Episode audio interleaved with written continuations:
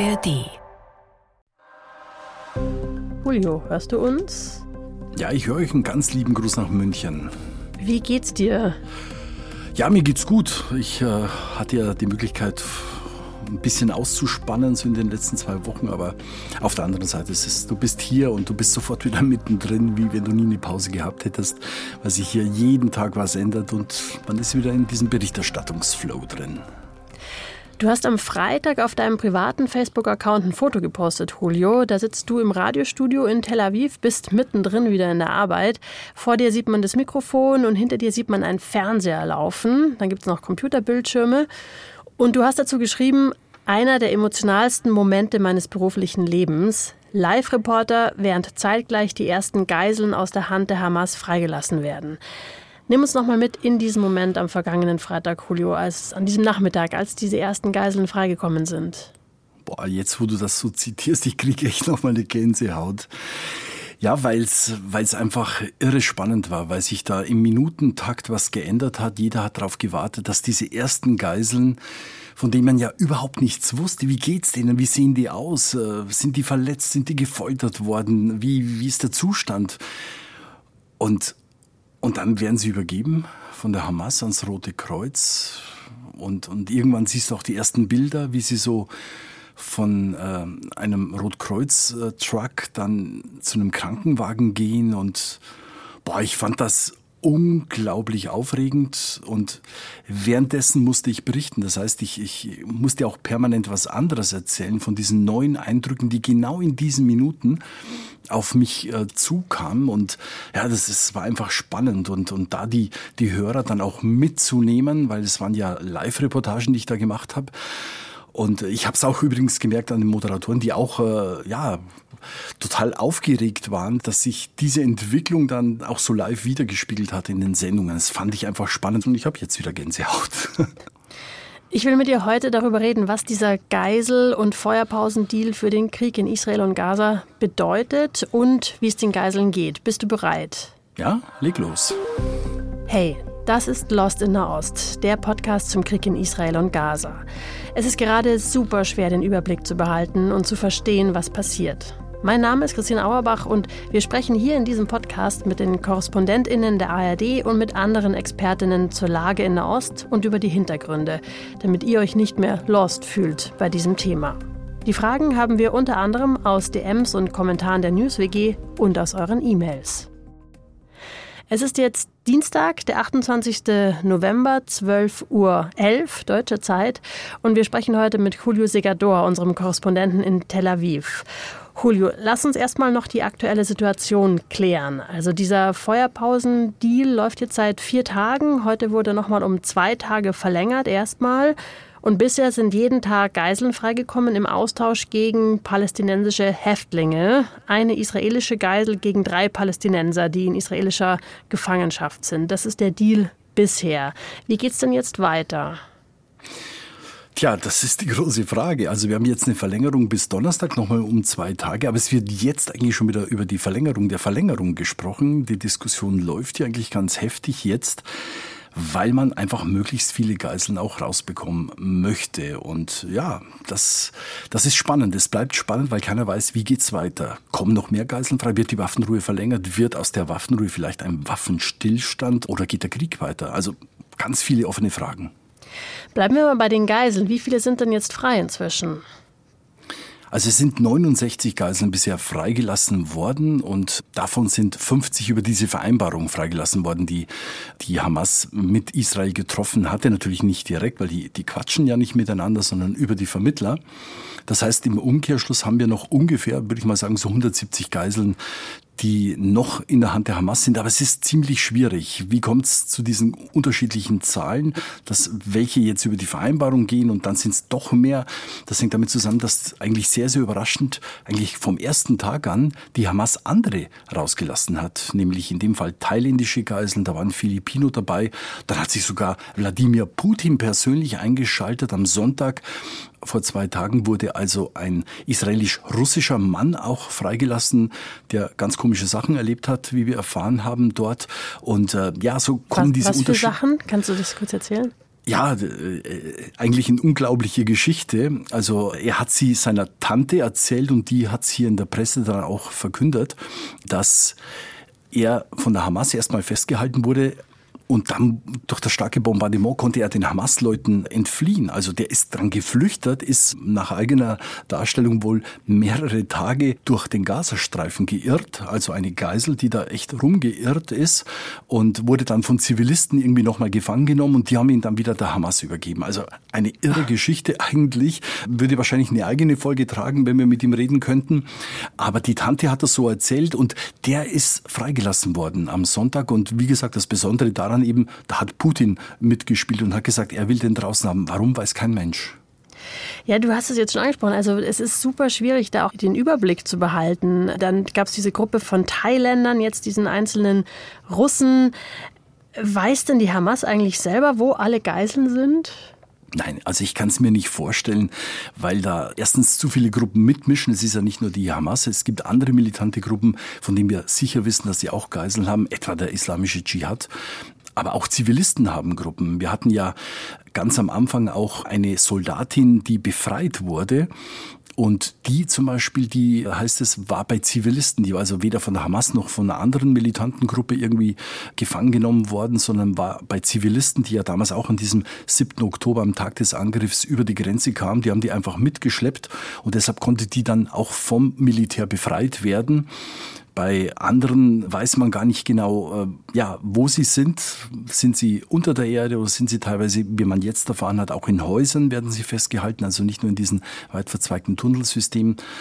Und dann ist es natürlich so, dass durch diese ganz irre starke Bombardierung der vergangenen sieben Wochen natürlich äh, ja die Kommunikationsstrukturen der Hamas sicherlich nicht optimal sind. Also ich kann mir vorstellen, dass da manche Gruppen, die im Süden sind, mit manchen Gruppen im Norden kaum Kontakt halten können oder nur sehr schwer. Und dass man da einen Überblick behält, wie viele Geiseln jeder hat, das ist, glaube ich, super, super schwierig. Also ich kann es mir einfach nicht vorstellen. Wie hat die Hamas denn ausgewählt, wer freikommt? Das weiß eigentlich kein Mensch. Also bei den Verhandlungen ist es schon so, dass Wert darauf gelegt worden ist, dass man natürlich zuerst die Kinder und die Mütter dann auch rausbringt. Zuerst, das war schon die Forderung der Israelis, aber letztendlich ist es dann doch die Hamas, die natürlich darüber entscheidet, ob dann wirklich die rauskommen. Also bisher waren es auch nur Kinder und Frauen. Aber die Hamas hat ja nicht ganz sauber gespielt, weil eigentlich gab es die Vereinbarung, so stellen es zumindest die israelischen Politiker dar, so hören sie wir auch von der Regierung, dass ähm, ganze Familien eigentlich freigelassen werden sollten. Und es hat sich jetzt schon gezeigt, dass sich die Hamas da gar nicht dran hält, dass sie da teilweise Familien auseinanderreißt. Aus ihrer Sicht ist das natürlich dann auch ein Faustpfand, ein weiteres Faustpfand. Und ja, das hat dann auch zur Folge, dass die Äußerungen, die wir so ein bisschen jetzt auch über Verwandte gehört haben von den Geiseln, die muss man möglicherweise mit Vorsicht genießen, was die da so sagen, wenn es heißt, sie seien gar nicht so schlecht behandelt worden oder so. Also da weiß dann keiner, was, was wirklich der Grund ist. Aber die Hamas sucht sie aus und die treibt da ihre Spielchen, völlig klar. Ah ja, klar, dass die vielleicht jetzt auch im Moment noch gar nicht so richtig die Wahrheit sagen, weil sie natürlich Angst haben um die anderen Geiseln, oder? Die noch genau, da sind. Das ist, das ist der Grund, äh, dass ähm, bei diesen Äußerungen, die es ja meistens über die Familienmitglieder gibt, weil sich die Geiseln, die Freigelassenen, noch gar nicht direkt geäußert haben hier in den Medien, aber man weiß ja sehr viel über die Familienmitglieder, die erzählen das dann auch. Und wenn es dann immer heißt, ja, der oder die wurde gar nicht so schlecht behandelt und der ging's gut, da gab es eine gute medizinische Versorgung und und und, dann muss man echt immer im Hinterkopf haben, dass da meistens Familienmitglieder immer noch in der Hand der Hamas sind und dass natürlich keiner die gefährden möchte. Also das wäre ja ähm, wirklich eine schlimme Sache, wenn die dann die möglicherweise die Wahrheit sagen, dass sie in Käfigen gehalten worden sind, wie wir jetzt erfahren haben, dass sie wirklich da unter der Erde teilweise über Wochen kein Tageslicht gesehen haben. Und wenn dann solche Sachen geäußert werden, das könnte natürlich dann echt gefährlich werden für die Familienmitglieder, die da immer noch sind. Gibt es denn eine Geschichte von einer oder mehreren Geiseln, die dich besonders berührt hat? Gibt ja manchmal so, so eine Geschichte, wo man auch gar nicht mehr loskommt davon. Naja, also mich hat schon die Geschichte jetzt von dem Russen, von dem israelisch-russischen Mann, die, die finde ich einfach unglaublich. Ich kenne den Gazastreifen und wenn man auch so darauf blickt, wie der bombardiert worden ist, wie da die Menschen wirklich Panik hatten. Und ich stelle mir das unglaublich vor, dass der da zwischen den Ruinen irgendwie gehaust hat und möglicherweise über Tage gar nicht wahrgenommen wurde als Israeli, der da ist. Echt, das ist echt eine, eine unglaubliche Geschichte. Und ja, auf der anderen Seite haben wir die Geschichte einer 84-jährigen Frau, die wurde auch am Sonntag äh, freigelassen. Das ist eine Frau, die gar nicht erst da groß über den Grenzübergang mit irgendwelchen Trucks gefahren wurde, sondern die wurde sofort mit dem Hubschrauber von der Grenze aus in ein Krankenhaus gefahren, schwebt bis heute in Lebensgefahr. Und das ist eine Frau, die ähm, wie gesagt, 84 Jahre alt, die schwer krank war und die jetzt über Wochen nicht äh, die Medikamente bekommen hat, die sie braucht. Und da hat die, äh, die Tochter ganz schwere Vorwürfe gerichtet, eigentlich an die israelische Regierung, auch ans Rote Kreuz, dass da nicht mehr gemacht worden ist, um diese Frau früher frei zu bekommen. Sie hat erzählt, dass ihre Mutter mit einem Puls von 40 eingeliefert wurde ins Krankenhaus mit einer Boah. Körpertemperatur von 28 Grad. Und äh, da kann man sich nur vorstellen, wie die ja äh, gelebt hat unter diesen Bedingungen und keiner kann dir helfen. Dass da auch das Rote Kreuz oder die die medizinische Versorgung in Gaza, die es ja noch gab zum Teil, dass da nicht mehr auf diese Frau geachtet worden ist, ist eigentlich menschenverachtend. Also es sind, sind, es ist sozusagen die andere Seite der Geschichte. Also wenn man dann immer hört, ja, den ist es nicht so schlecht gegangen, den Geiseln, muss man echt nur das Schicksal dieser Frau angucken. Da, das klingt ganz anders. Mhm. Wie läuft denn diese Freileistung der Geiseln überhaupt ab? Also wie werden die übergeben? Wie, wie muss ich mir das vorstellen? Also es ist ein sehr, sehr äh, ja, festgefahrenes Prozedere jetzt eigentlich und wir sehen das ja an den Bildern, auch Bilder, die wir von der Hamas bekommen. Das ist meistens nachts dann, wenn schon dunkel ist, eigentlich so nach 17 Uhr Ortszeit bei uns. Und dann werden die von der Hamas mit irgendwelchen Pickups ans Rote Kreuz übergeben ich fand es sehr, sehr interessant, weil es findet nachts statt und es ist eigentlich nur immer die Szenerie, die enge Szenerie beleuchtet. Also man kann daraus nicht schließen, wo die ungefähr stehen, sondern man sieht dann wirklich nur immer so ein paar Meter und es ist auch immer so ein Hamas-Fotograf und, und Videojournalist wohl dabei, der, der filmt das Ganze auch immer. Und die werden dann dem Roten Kreuz übergeben, den internationalen Roten Kreuz. Die haben dann so Geländewagen und da steigen dann die Geiseln ein. Dann fahren sie meistens zu irgendeinem Grenzübergang, meistens zum Grenzübergang Rafah in Ägypten, in Kemia schon. Das ist der Grenzübergang, wo auch die ganzen Hilfslieferungen immer reinkommen und werden da an die Ägypter übergeben. Das ist eigentlich der Moment, wo man sagen kann, ja, jetzt sind die Geiseln eigentlich wirklich nicht mehr in Gefahr, weil die Ägypter bringen sie dann relativ schnell zum nächsten israelisch-ägyptischen Grenzübergang und da geht's dann meistens mit Hubschraubern zu einer Militärbasis, Hazarim. Das ist eine Militärbasis im Süden von Israel, ganz in der Nähe von Beersheba, von dieser Stadt, von dieser Wüstenstadt in der Negev-Wüste. Da gibt's einen ersten ganz basic medizinischen Check, ob irgendwas fehlt und dann werden sie schon sehr, sehr schnell mit Hubschraubern in verschiedene Krankenhäuser, die meisten im Großraum Tel Aviv, gebracht. Und äh, da gibt's eine eingehende medizinische Untersuchung. Was aber fast noch wichtiger ist, das ist die, der erste Moment, wo eigentlich die ehemaligen Geiseln, muss man ja dann sagen, mit äh, ihren Familien wieder zusammenkommen. Das müssen mega, mega emotionale Momente sein. Da gibt's natürlich keine Kameras, die das gucken. Das ist was sehr, sehr Persönliches, aber oh, ich krieg schon wieder Gänsehaut. Aber das muss man sich echt vorstellen. Die waren da sieben Wochen weg, sieben Wochen als Geiseln unter der Erde und dachten vielleicht schon, sie haben abgeschlossen mit ihrem Leben. Auch die Angehörigen, die dachten, wir werden sie vielleicht nie wieder sehen, uns unsere Lieben und hey, und dann gibt es so einen Moment, wo du die siehst. Wir haben immer so mit, mit ein bisschen Verspätung die Bilder gesehen hier und da gibt es so einen jungen Ohat, der wurde am zweiten oder dritten Tag freigelassen, wie der dann so einen langen äh, Krankenhausgang mit einem Teddybär in der Hand auf auf seine Eltern zurennt oder auf eine Tante, ich weiß es auch nicht mehr, jedenfalls auf Verwandte und fällt denen in die Arme. Boah, das sind echt Szenen. Die wurden dann hier auch wirklich in so einer Dauerschleife über Tage gezeigt, wie der Junge in die Arme seiner Familienangehörigen rennt. Oder es gibt auch Bilder aus dem Hubschrauber, da gibt es Spielsachen für die Kinder. Wie gesagt, es sind ja sehr, sehr viele Kinder auch bisher freigekommen. Äh, gestern waren es alleine neun von den elf, neun Kinder. Und äh, die haben dann Spielsachen im Hubschrauber. Es gibt eine Anweisung fürs Hubschrauberpersonal, die sollen immer lächeln, die sollen die, die Kinder vor allem anlächeln. Also das sind so, ja, ja, ist alles sehr bewegend. Ich habe auch gerade einen Kloß im Hals, tatsächlich nur vom, nur vom Zuhören. Und gleichzeitig hast du natürlich im Hinterkopf immer dieses, okay, aber von vielen von diesen Kindern wurden einfach die Eltern ermordet bei diesem Angriff von der Hamas. Das ist einfach immer das, okay, was, die sind jetzt frei, aber was, was kommt jetzt auf sie zu? Es ist unvorstellbar und, bei manchen Kindern, vielleicht nicht bei den ganz Kleinen, aber bei so 12, 13, 14-Jährigen, die haben, haben es ja direkt erlebt, auch wie ihre Familienmitglieder getötet, ermordet wurden an diesem 7. Oktober. Und da gibt es viele Beispiele. Das heißt, die, die waren dann auch diese sieben Wochen, über 50 Tage als Geiseln von der Hamas verschleppt und wussten, dass ihre Eltern nicht mehr leben. Manche wussten es auch nicht. Also äh, wir haben auch hier nachgelesen, äh, dass viele dann Familienangehörigen ihnen gesagt haben, dass die Eltern zum Teil nicht mehr leben. Das sind natürlich auch sehr, sehr schwere Momente. Das muss dann auch erstmal verdaut werden. Also bei aller Freude, du hast da völlig recht, mischt sich dann auch immer auch eine, eine traurige Sache dazu bei. Und dazu trägt natürlich auch, was ich vorhin schon gesagt habe, dass meistens noch Familienmitglieder in der Hand der Hamas sind.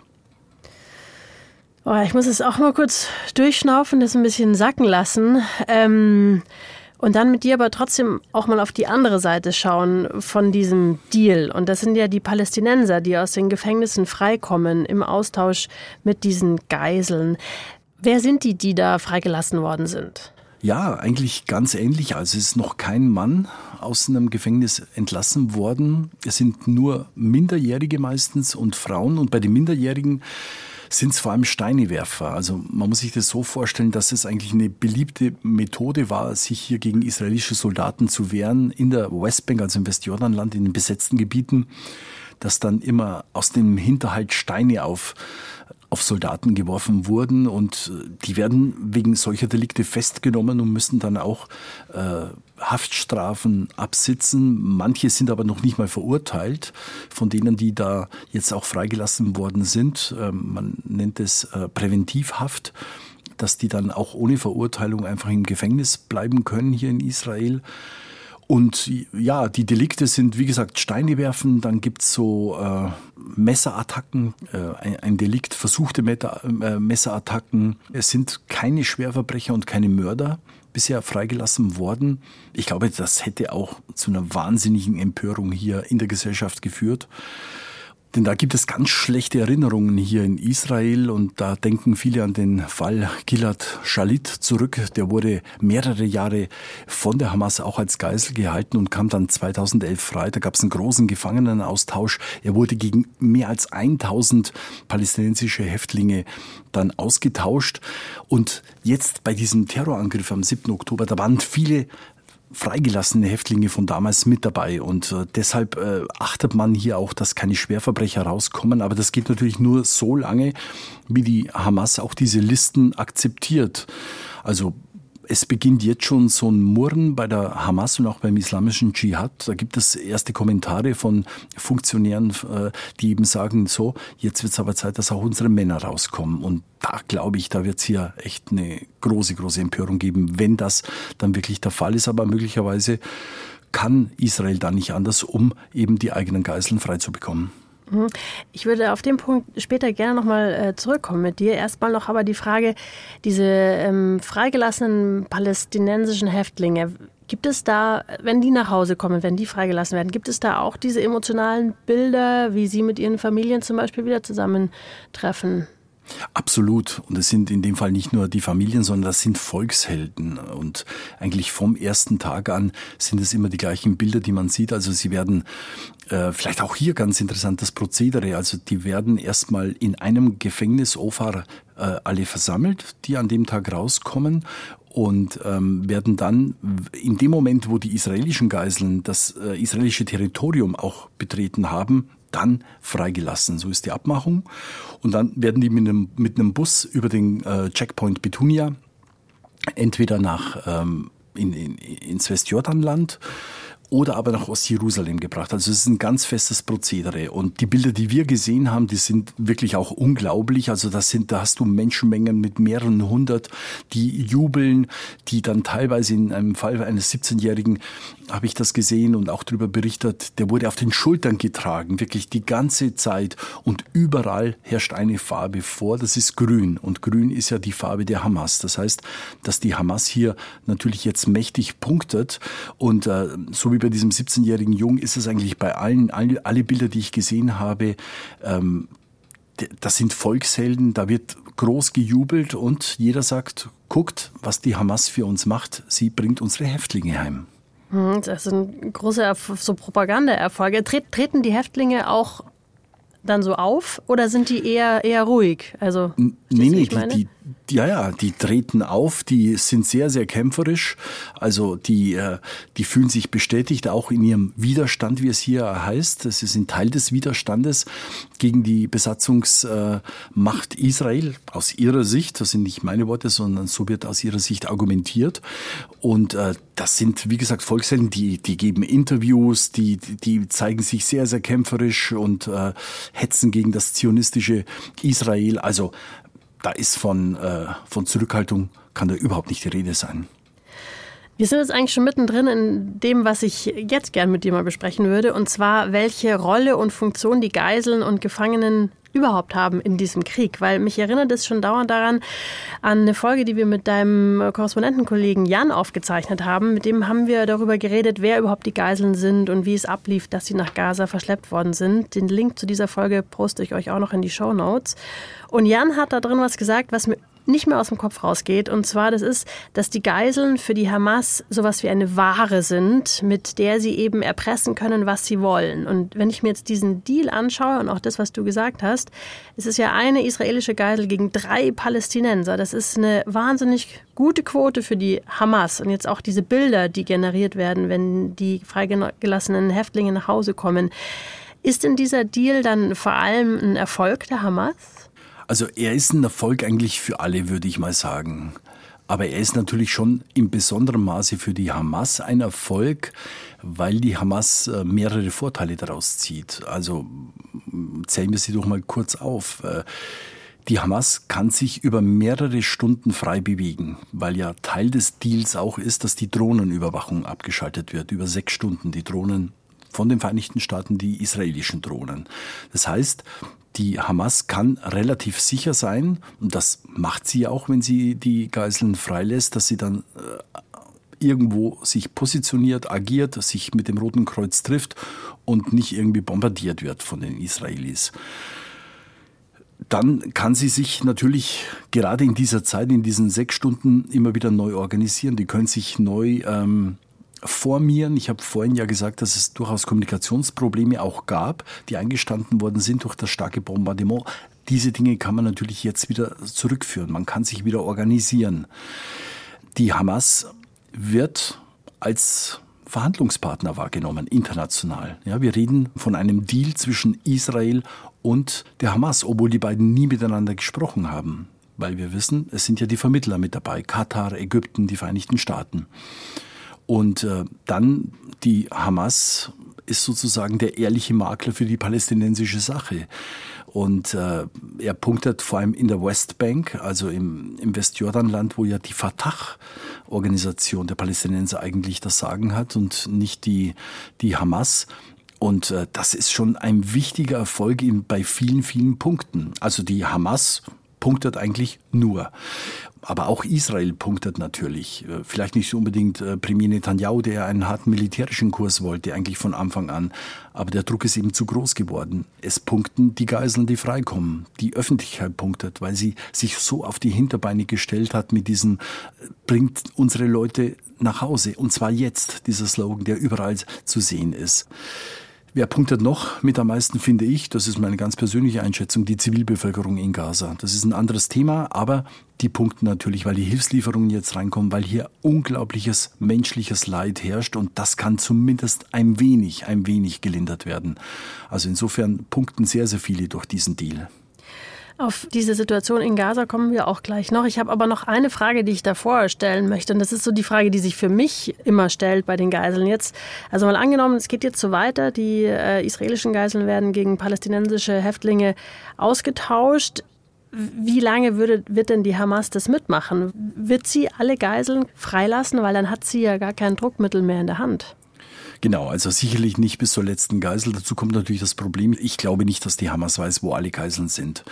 Also bis zur letzten Geisel sicher nicht. Und es hat ja auch einen Sinn, und äh, zeigt ja, dass, äh, dass man sich das schon überlegt hat, wie weit kann man gehen, dass dieser Deal ja erstmal für vier Tage geschlossen wurde und dann plus fünf Zusatztage, also für maximal 100 Geiseln und wenn wir dann von diesen 240 ausgehen, da, wo immer die Rede war, dann kommen noch die dazu, die Thailänder und ein paar, die nicht jetzt auf dieser Rechnung sind, dann haben wir immer noch ich sag mal, etwas über 100 Geiseln, mhm. die, die ja immer noch als Druckmittel, wie du sagst, verwendet werden können und benutzt werden können, ist, glaube ich, das bessere Wort. Ähm, also äh, die Hamas ist, ist keine ehrliche äh, Verhandlungsseite und die Hamas macht ein perfides psychologisches Spiel. Das zeigt sich jetzt auch, dass mal Familienmitglieder freigelassen werden, mal nicht, dass hier Kinder getrennt werden von ihren Eltern, dass immer wieder äh, teilweise Geschwister getrennt werden und dann muss nachverhandelt werden. Also das zeigt schon, das ist ein sehr, sehr perfides psychologisches Spiel, das die Hamas hier treibt. Äh, insofern glaube ich auch nicht, dass die Hamas bis zum letzten, äh, bis zur letzten Geisel alle freilassen würde und dann hätte sie auch kein Druckmittel. Da haben natürlich die Angehörigen der Geiseln wahrscheinlich Angst, oder?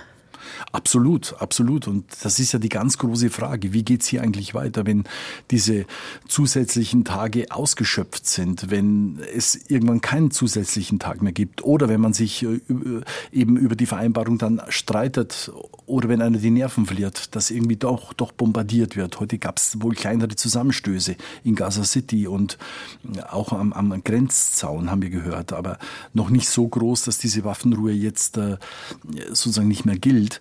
Also es gibt ja viele Möglichkeiten, wie der Konflikt auch weitergehen kann. Und wir wissen ja, dass Benjamin Netanyahu, der Ministerpräsident, auch die gesamte Regierung, auch der Generalstab, die haben ganz klar gesagt, also wenn die Waffenruhe vorbei ist, dann geht der Krieg weiter. Also darauf muss sich dieses Land einstellen. Es gibt aber viele, die sagen, nee, der kann, der kann eigentlich gar nicht mehr weitermachen mit Krieg, weil er muss jetzt irgendwie gucken, dass er eben die, die Geiseln rausbekommt, weil hier, das sind auch zu starke Bilder, es sind zu starke Emotionen hier in der Öffentlichkeit. Und äh, ja, ich weiß nicht, wie er aus dieser Zwickmühle eigentlich rauskommt. Mhm.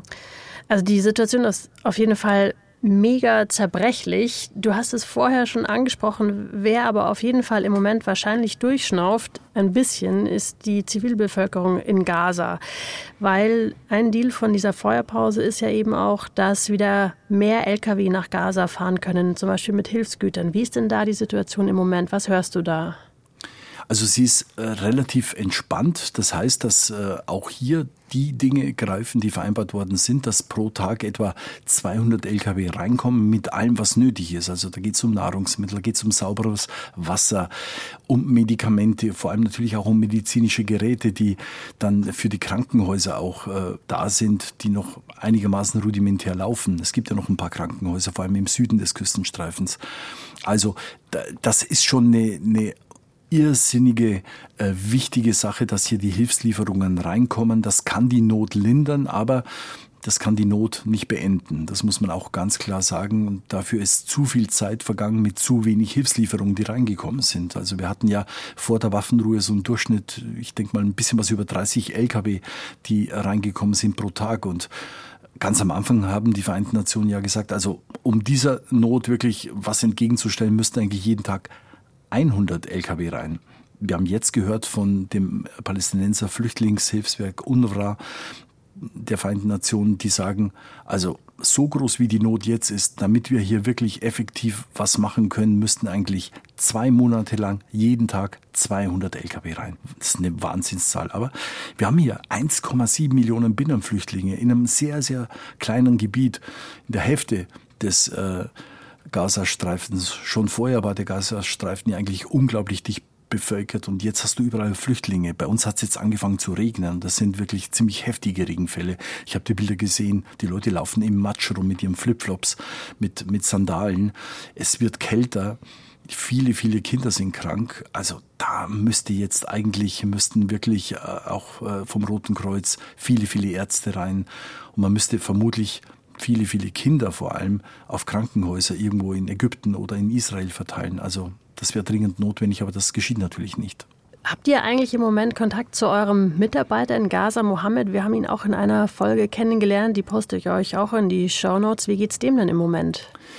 Also Mohammed, ich habe heute Morgen erst mit ihm gesprochen. Ähm, ihm geht's nicht so gut. Er war jetzt im Krankenhaus. Er hatte eine ziemlich starke Grippe, hat er mir erzählt. War im Krankenhaus, hat sich da ein bisschen behandeln lassen und äh, er ist ein Stehaufmännchen. Er versucht wieder er versucht wieder eben auf die Beine zu kommen und arbeitet auch für uns. Wir sagen ihm zwar, dass die Gesundheit vorgeht, aber er will arbeiten, er will über das Schicksal der Menschen, der Zivilbevölkerung auch berichten.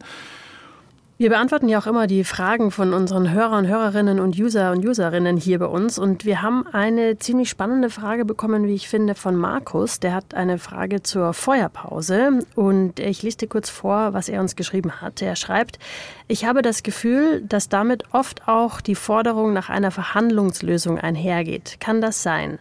Wenn ich es richtig verstehe, will die Hamas hier alle Juden auslöschen. Dann hat Israel ja ein Recht, sich zu verteidigen und die Hamas zu besiegen. Wäre eine Feuerpause dann nicht kontraproduktiv? Ich drösel das mal auf, Julio, da kannst du uns da weiterhelfen. Also es gibt diese Frage, soll Israel also gar nicht verhandeln mit der Hamas, mit jemandem, der klar sagt, wir wollen Israel auslöschen? Also kann man so eine Verhandlung von Israel gar nicht verlangen? Naja, ich könnte jetzt sagen, die äh, Israelis verhandeln ja auch nicht mit der Hamas, weil ja die Vermittler dazwischen geschaltet hm. sind. Aber äh, im Grunde verhandeln sie natürlich dann doch mit, mit der Hamas. Äh, aber, aber ja, es ist so, das ist ein Widerspruch. Benjamin Netanyahu, Israels Ministerpräsident, der geht mit diesem Widerspruch eben so um, dass er sagt, okay, wir haben jetzt eine Waffenruhe, und äh, sobald die vorbei ist, äh, werden wir aber wieder angreifen. Und dieser Krieg wird zu Ende geführt. Und wir werden unsere Kriegsziele, die ja neben der Befreiung der Geiseln lauten, die Hamas auszulöschen und eben auch dafür zu sorgen, dass aus dem Gazastreifen nie wieder Gefahr für Israel ausgeht. Das werden wir durchsetzen und das heißt natürlich Krieg. Interessanterweise ist es ja so, dass Netanyahu, der nie eigentlich äh, eine Waffenruhe wollte, ohne dass alle Geiseln freigelassen werden, jetzt sagt, dass die Geiseln jetzt schrittweise äh, freigelassen werden. Das ist eigentlich nur diesem intensiven militärischen Vorgehen, der starken Bombardierung auch geschuldet. Also da wird sozusagen jetzt äh, das als Erfolg verkauft, Erfolg was, was mhm. eigentlich ein Misserfolg war, weil er eigentlich eine ganz andere Linie hatte. Aber es ist ein Widerspruch. Ja, widersprüchlich. Es ist äh, ein schönes Wort, das das umschreibt. Ähm, Markus Frage hat noch einen zweiten Teil, Julio, die lese ich dir jetzt mal vor. Er fragt sich auf der anderen Seite nämlich dann, wie weit darf Israel gehen, ohne völkerrechtswidrig zu handeln? Es ist eine ganz, ganz schwierige Frage, weil ja das Völkerrecht auch so nicht genau definiert ist. Völkerrecht ist ja immer, finde ich, so ein bisschen schwammig. Wie weit kannst du gehen? Also was Krieg anbelangt, sagt ja das Völkerrecht, dass Zivilisten verschont werden müssen. Aber wir haben hier schon gesehen, das ist kaum möglich weil du auf der anderen Seite einen Gegner hast, der dann auch seine militärischen Stellungen zum Teil unter zivilen Einrichtungen hat oder sogar in zivilen Einrichtungen. Also es ist eine ganz, ganz schwere Frage. Eigentlich müssten Zivilisten absolut geschont werden. Israel hat es versucht. Wir hatten ja schon von Anfang an die Empfehlung, die Anordnung, dass die Menschen eben in den Süden des Küstenstreifens gehen sollen. Das war zumindest ein Versuch, eben hier die Zivilbevölkerung irgendwie herauszuhalten aus der militärischen Situation. Aber das ist natürlich kaum möglich gewesen. Ja, das Völkerrecht das spielt keine große Rolle, wenn es dann wirklich zum Krieg kommt. Das muss man hier ganz, ganz offen sagen. Boah, Julio, ich versuche mal zusammenzufassen, was wir jetzt schon alles hatten. Also, wenn ich dich richtig verstanden habe, es gibt die Hoffnung im Moment, Hoffnung vor allem für die Familien von den freigelassenen Geiseln, von den auch jetzt äh, freigelassenen palästinensischen Häftlingen. Es ist wirklich viel Hoffnung im Raum. Gleichzeitig ist alles mega fragil. Also es könnte auch sofort wieder äh, der Krieg aufflammen, die Feuerpause zu Ende sein. Und es gibt auch wahnsinnig viele Widersprüche in dieser ganzen Verhandlung, die auch wahrscheinlich einfach nur hinzunehmen sind und nicht aufzulösen sind. Wenn ich jetzt aber mal in die Zukunft schaue oder versuche, so einen Ausblick zu machen, also wenn jetzt Israel und die Hamas schon mal dazu gebracht wurden, diese Feuerpause und diesen Deal zu verhandeln, können Sie denn dann auch dazu gebracht werden, einen Friedensdeal zu verhandeln? Ja, ich bin da immer so hin und her gerissen. Auf der einen Seite denke ich mir, die haben sich so weit aus dem Fenster gelehnt mit, es wird diesen Krieg geben und ihr werdet vernichtet. Und dann ist es doch so, dass man irgendwo ja doch miteinander reden muss. Äh, wir können uns ja nicht alle die Köpfe einschlagen, denke ich mir. Ähm, das ist ja auch keine Lösung. Und das würde ja auch zu nichts führen, wenn jetzt hier die, ähm, ja, die Hamas im Gazastreifen vernichtet wird. Die taucht woanders auf. Die taucht im Libanon auf, die taucht in der Westbank auf, die taucht ähm, in Ägypten auf, egal wo. Die wird wieder auftauchen. Also eine endgültige Lösung ist es nicht. Ja, vermutlich muss man sich irgendwo auf dem Verhandlungsweg treffen. Ich würde es mir echt wünschen und der Druck wird schon sehr, sehr groß werden, glaube ich, auf Netanyahu. Nach diesen Bildern, nach diesen Emotionen, die hier gelebt werden, in dem die Menschen rauskommen, glaube ich, kann er, kann er es kaum riskieren, dass, dass er dann nur noch Tote zurückbringt. Tote Geiseln. Das wäre schon sehr, sehr hart. Ja, man soll ja immer hoffen. Ich bin eigentlich ein Optimist, ehrlich gesagt. Und äh, ich, ich hoffe auch. Nur weiß ich nicht, wie man mit dieser Hamas, mit diesen Terroristen wirklich verhandeln kann. Wer neun Monate alte Kinder entführt und die als Druckmittel, als Geiseln einsetzt, ich weiß nicht, ob man mit dem wirklich verhandeln kann. Danke dir, Julio, für deine Einblicke und auch, dass du uns wirklich geteilt hast, wie es dir auch dabei geht. Vielen Dank. Sehr gerne. Was steht bei dir heute noch an? Was sind die nächsten Sachen, die du machen wirst? Arbeiten. Also heute nicht mehr, ehrlich gesagt. Ich habe genug gearbeitet. Ich hatte einen frühen Dienst. Ähm, ich glaube, ich treffe mich heute noch mit Kollegen. Einfach ein bisschen quatschen. Tut gut. Vielen herzlichen Dank, Julio. Und zum Ende von dieser Folge haben wir einen Hörtipp für euch, der ein bisschen dazu passt zu dem, was Julio am Ende gesagt hat. Mal einfach mit Kollegen treffen. Wenn ihr nämlich mal eine kurze Pause braucht bei diesem schweren Nahost-Thema, dann ist es auch wichtig, mal abzuschalten, rauszugehen, zum Beispiel in die Berge, das mache ich am liebsten. Und dazu gibt es auch einen passenden Podcast, den Podcast Bergfreundinnen. Kadi, Toni und Kati, die bequatschen da jede Woche ein anderes spannendes Thema zu Sport und Berge. Da geht es zum Beispiel um Angst beim Bergsteigen oder auch die Zukunft der Alpen. Sie nehmen euch also mit raus, treffen starke alpine Frauen und erzählen spannende Geschichten vom Berg, eben auch sehr gut, um mal abzuschalten. Und die Bergfreundinnen, die gibt es genauso wie Lost in der Ost in der ARD Audiothek und überall, wo es Podcasts gibt.